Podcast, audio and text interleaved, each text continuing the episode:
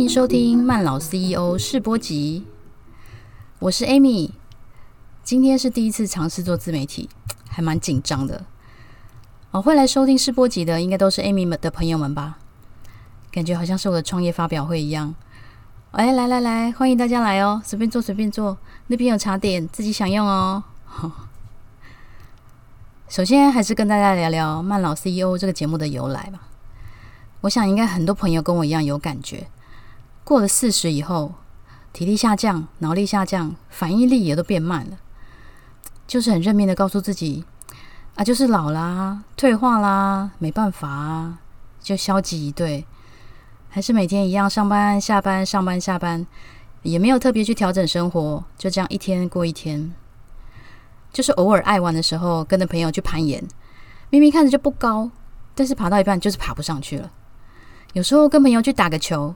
明明才开始没有多久，就气喘吁吁的跑不动，这时候心里就是很怄、很生气哦，气自己明明以前就可以了，为什么现在都不行了？那到最后呢，就是给自己一个理由，没办法，老了。但是真的是这样吗？我们不要说电视上那些不老男神、不老女神了哈，就说说我们身边的朋友，像最近 Amy 认识很多 EMBA 的学长学姐们，还有老师们，超多。四十五十甚至六十的，都还去脚踏车环岛，去登玉山，去永渡日月潭。有老师上课走来走去，看起来像少女，像学生一样。那大家想想看，你身边是不是也有很多这样的朋友？那为什么他们不会老？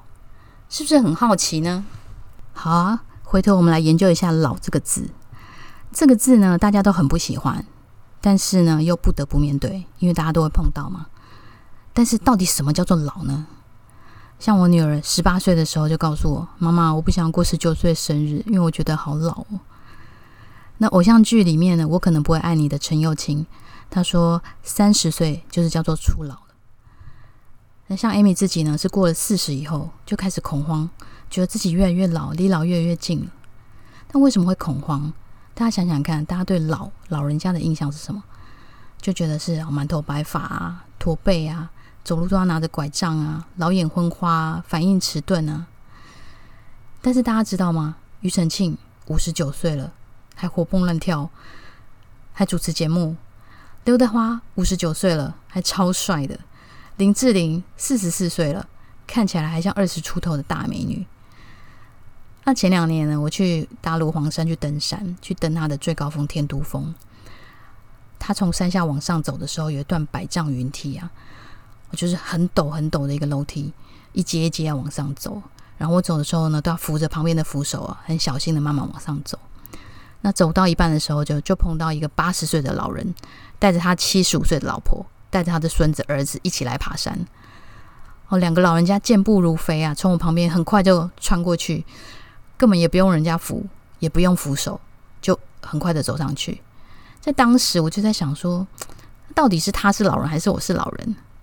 大家觉得他是老人，是我是老人，对，所以呢，到底几岁才算是老？先前我在网络上看到“无龄”这个词，我就觉得超贴切的。以前的印象，五十岁就是老爷爷、老奶奶啦。但是现在有太多的男神女神，根本看不出年龄啊。但是反过来啊，也有那种三十多岁就看起来满头白发，然后就驼背的啦，就脸色蜡黄的啦，看起来老态的，也是蛮多的。所以，其实岁数这个数字越大，其实不等于越老。老的感觉就是现在无龄的时代啊，老不老其实不是数字的问题，而是你的心态的问题吧？是吧？但是反过来说，我们真的不喜欢老吗？好像也不是哦。怎么说呢？大家知道有部电影叫做《回到二十岁》。那部电影好像翻拍了成蛮多国家的版本啊，因为我看了很多个版本。那那个电影很简单，其实就是一个老奶奶，她就是去照相馆拍了一张照之后，哎，出来突然间变成二十岁的小美女。然后她呢，她就在二十岁的那个族群里面，她就非常的吃得开。为什么？因为她虽然是二十岁的小美女，但是她有老人家的智慧，就大家都觉得，哎，这个女生很成熟，所以大家就很喜欢她。所以反过来说。大家真的是不喜欢老吗？好像不是。像我有跟我老公讨论过一个这样的问题，就是如果可以回到以前，你想要回到什么时代？他有没有讨论过这个问题？那其实，在讨论这个问题的时候，其实当时心里在想的是说：啊，如果我可以回到大学时代，但是是带着现在的智慧回到大学时代，那当时很多事情我当时做不好的，其实我现在去做，我应该可以做得很好，是不是有这样的感觉？那如果你有这样的感觉，那就说明了什么？其实你不是怕老，不是不喜欢老啊，我们是不喜欢老的身体，但是我喜欢老的智慧，是吧？哦，是喜欢老的智慧。但是现实生活就是我们没有办法穿越回去嘛，所以只能够面对现实啊，对啊，确实啊，哈，因为年龄这是身体，这个是一个不可逆的过程嘛。然后有个电影叫做《班杰明的奇幻旅程》，我也很喜欢。好，那因为小朋友一出生，出生就是小 baby 嘛，那这个班杰明他就是很特别，一出生呢他就是一个老头子，对，然后随着岁数越来越大，他就反而变得越来越年轻，越来越年轻，越来越年轻，越来越年轻，年轻。然后到了一个高点之后，他接下来他就会变成什么？越来越小，越来越小，越来越小，最后变成小 baby。对，那这个电影的导演，我想他应该要传达的，其实就是那种，你知道，有就是人从零岁，也许到不管是到四十到五十，也许你到了一个高峰之后，接下来你要走的回头的感觉，其实就有点像是就是从五十岁回到零岁的那个逆逆转的一个感觉。我想他要表达的是这件事情。那身体因为使用越来越多年，越来越折旧，这是一个不可逆的过程。但是，我想，我觉得我们可以去想办法的，哦，就是减缓它的老化，甚至让它更活化起来。我觉得这是我们可以做的。那这个也是我这次做这个节目想要表达的，想要跟大家讨论的一个内容。在还没有开始录音之前，Amy 跟许多朋友说过，我想要录慢老的这个议题。那很多朋友一听到“老”的这个字，就说：“哎，对对对对，现在人口老化啦，长照这个问题呀，非常值得讨论。”那我就觉得很疑惑啦。对，我要讨论慢老，但是我没有讨论，我没有想要讨论长照啊。好，那因为要做这个主题，所以我就上网去找了一些人口的资料。那现在目前台湾的社会确实。四十到六十岁的人口是最多的，哦，就是我们这个年代人口是最多的。哦，在我们比较年轻、比较小的那一代，人数是比现在我们还要少的。那到三十年以后呢？就是等到我们老了三十年之后，七十到九十岁的那个区间是人数最多的，也是我们这一代。哦，所以意思就是说，在当我们老的时候，能够照顾我们的人口数确实也是变少的。换句话说，我们老了之后，如果你卧病在床，可能会面临没有人照顾哦，所以怪不得大家说长照这个问题是很重要的问题。哦，那但是其实说真的，我们这一代好像也没有养儿防老的这个观念了哈。那只是说看到这个数字，心里面还是觉得很惊讶，还是蛮害怕的。现在的医学这么发达，寿命又延长，那如果说假设我们还要再活个四五十年，等于是我的人生只过一半啊，即使说不当男神不当女神，未来的三十年五十年要靠我们自己，当然要健健康康的啦。总不希望未来的三十年我都卧病在床哦，不希望是走不动跑不动，只能待在家里吧。那如果假设说我们每一个人都可以把自己照顾得很好哦，在未来的二十年、三十年、四十年都可以把自己照顾很好，健健康康的，那相对的长照问题是不是就会降低很多？那这样子是不是也算是帮助了社会，帮助了我们的下一代，也算是我们为我们的下一代付出了一份的心力了吧？现在知道了，我们应该好好照顾自己，好好的延缓老化。但是我们应该要怎么做才对呢？想想以前从小到大都是边成长边学习的吧。第一次刷牙，第一次穿鞋，第一次学穿衣服，都是爸爸妈妈在旁边教的。进了学校以后，有老师教我们的日常生活；结了婚以后，有很多两性相关的书籍可以教你怎么跟老婆、跟老公相处；生了小孩，有育儿书，你可以照书养。在工作上当了主管，你不会当主管没关系，很多管理的课程你可以去上。但是面对老这件事情，大家都是第一次老。但是好像没有人教我们应该要怎么老才是老的正确、老的健康。所以呢，，Amy 就想要在节目当中，我们跟大家一起来学习，一起来讨论，到底要怎么样才可以慢老，怎么样才可以不老，怎么样才可以抵抗老这件事情。那所以呢，我就收集了非常多的书啊来看。但是 Amy 不是学医的啊，也不像医生这么专业。看到书上很多腺体啊、荷尔蒙啊，真的有点复杂难懂啊。就是某一天在书上看到了我们的组织器官如何如何，诶，看到“组织”这两个字，眼睛就亮起来了。诶，这两个字我认识，以前在学管理的时候常常提到嘛。我们的组织如何，我的部门如何？对啊，就想到我们的器官运作是不是就像公司各个部门一样的？之前就常常听到说，身体就像一个超复杂的组织嘛。如果我们可以想象，我们的身体就是一家公司，我们的每一个器官就像每一个公司的部门一样，每一个部门各自运作，可是又彼此相关联啊，中间有非常多的流程。那我自己就是我自己的 CEO，掌管了我自己的身体这家公司。我只要可以让公司的流程顺畅，让每个器官都可以正常运作。发挥它的功能，那部门跟部门之间的沟通协调都很顺畅，那是不是就可以很维持健康，把自己经营成一个百年企业的呢？没有学过医学，总学过管理，工作上学到的管理方法，好像可以讨论在管理身体上，好像也可以行哦。曾经有一个年轻人跟我说：“只要我想要做，没有什么不行的。”当时我心里在想，我自己以前也是这样啊，充满自信。非常的相信自己的体力，相信自己的身体，相信自己的各个器官都可以配合运作的很好。而那这些器官呢，他们也都默默做好自己的工作，也不用来跟我报告啊。眼睛每天看，鼻子每天呼吸，嘴巴每天吃东西，这些他们就都不用跟我报告，每天自己运作。我可以跑，可以跳，可以熬夜，感觉都非常的理所当然。那我在做每件事情的时候，我也都相非常的相信我自己的团队，他们可以运作的很好。那即使有些小小的毛病，那他们其实都可以自我修复。只要各个部门跟不各个部门之间，他们讲好了，他们就会自己修复了，根本不需要来报告我这个 CEO。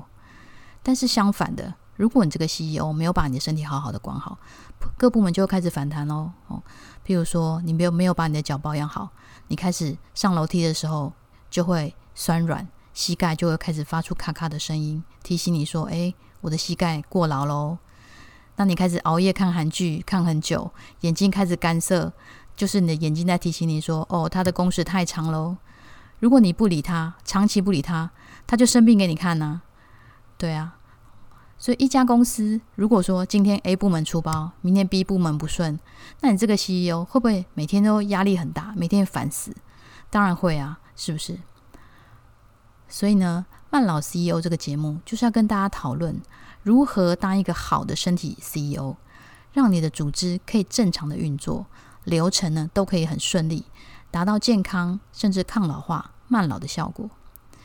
那除了组织正常运作之外，我们一般公司是不是都还会办个员工旅游，让员工同仁放松啊？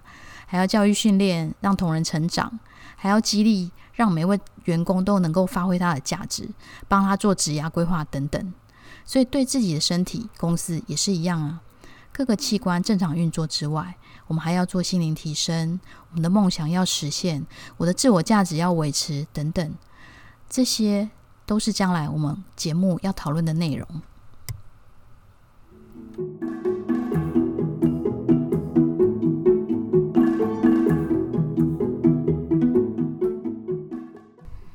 欢迎收听《学习不显老》单元。一直觉得生长在这个年代很幸福，刚好夹在传统跟现代之间，可以跟着网络科技的发达，经历从不方便到方便的这整个过程。越来越多新奇的东西被发明出来，是以前没有看过的、没有听过的。学习不显老这个单元，就是跟大家一起来认识这些新奇的小东西。活到老，学到老，学习永远不嫌晚。今天呢，我们就来介绍 Podcast。就是现在大家在收听的这个慢老 CEO 的这个节目，就是 Podcast，P O D C A S T。简单来说呢，Podcast 就是声音版的 YouTube，素人版的广播节目，这样大家可能就会比较理解。相信很多朋友跟 Amy 一样，学生时代的回忆啊，在晚上念书的时候，都要播罗小云的知音时间，李济准的感性时间呢。早上上课的时候搭公车，会在公车上听金广交通网，那些是 DJ 的声音呢，都超级好听的，让我有段时间好想去广播公司上班呢。后来网络跟手机普遍了之后呢，广播就逐渐少听了。前一段时间听到朋友分享 Podcast，觉得也太棒了吧，所以就去研究了一下这个东西。哦，原来其实从二零零五年。iPad 的时代就已经有了，就是小小的那个方方的那个 iPad。这时候的 Podcast 是 iPad 上的广播，在中国大陆呢就称为播客。那在国外一直持续有节目产出，但是台湾一直没有流行起来，一直到二零一八年、去年、前年才开始有比较多的中文节目，一直到二零零那二零一九年，就是去年的下半年开始。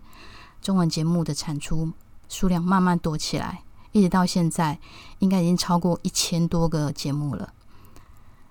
因为是素人自己录制的，当然品质没有播音室这么的好，但是好处是它就没有太多的限制啊，什么都可以播，专业的、运动、科技的、新闻的、心灵成长、聊天啊、戏剧、音乐、教育、商业的这些类型很多元。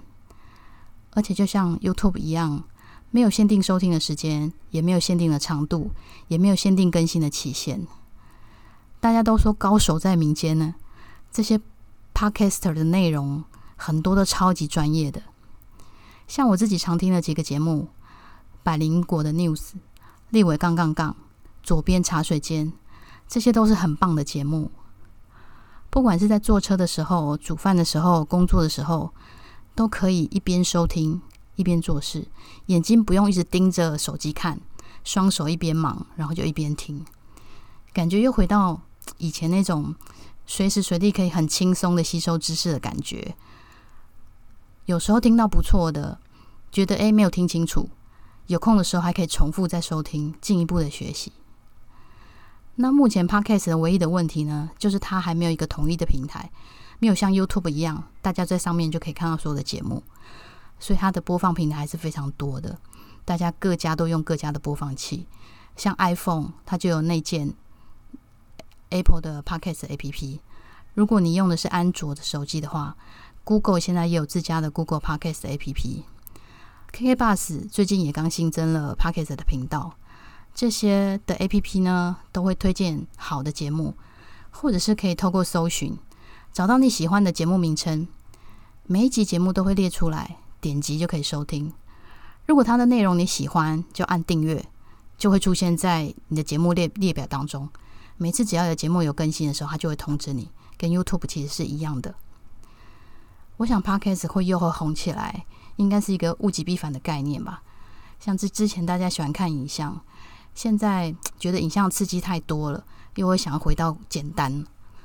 所以，如果你有兴趣的话，不妨找几个频道来听听看，或者去问问你的儿子、孙子听什么节目，保证他们会大吃一惊，觉得哇，你有跟上时代哦。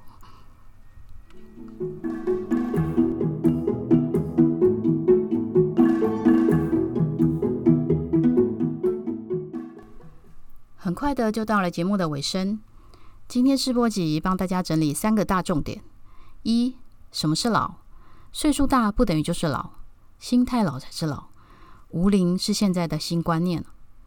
二，人口老化是目前的趋势，长照问题将是未来社会的负担。如果我们可以把自己都照顾好，无形之中就是减轻减轻了社会的负担。三，照顾身体就像管理一家组织复杂的公司，只要流程顺畅，每个部门运作正常，就可以维持健康，成为百年企业。最后，学习不嫌老单元跟大家分享的是 Podcast，就是声音版的 YouTube。我知道大家的时间都很宝贵，谢谢您愿意用来收听这个节目。希望今天的节目让你有收获。最后，也请你再多花一分钟的时间给自己，想想看，现在你的身体公司是不是也有很多地方出了问题？是不是也需要流程重整？把这些问题记录下来。往后要花更多的时间关心自己，爱自己，为自己的人生负责。如果想要跟 Amy 一起探讨学习成为慢老 CEO，请你在 iPhone 的 Podcast 按下订阅。如果是安卓手机，你可以下载 Google 的 Podcast APP，搜寻慢老 CEO，或者是 KK Bus 的 Podcast 单元，也可以搜寻订阅。今天是第一次的尝试，往后这个节目会每周固定更新。如果你是 Amy 的朋友，下次碰面可以让 Amy 知道你的收听心得，也可以给我多一些的建议哦。下次的节目我们要讨论的是，秦始皇派了好多童男童女出去寻找长生不老的仙丹，但其实仙丹就在我们的身体当中。到底仙丹藏在身体的哪个部门？它又是怎么运作的？我们下次见喽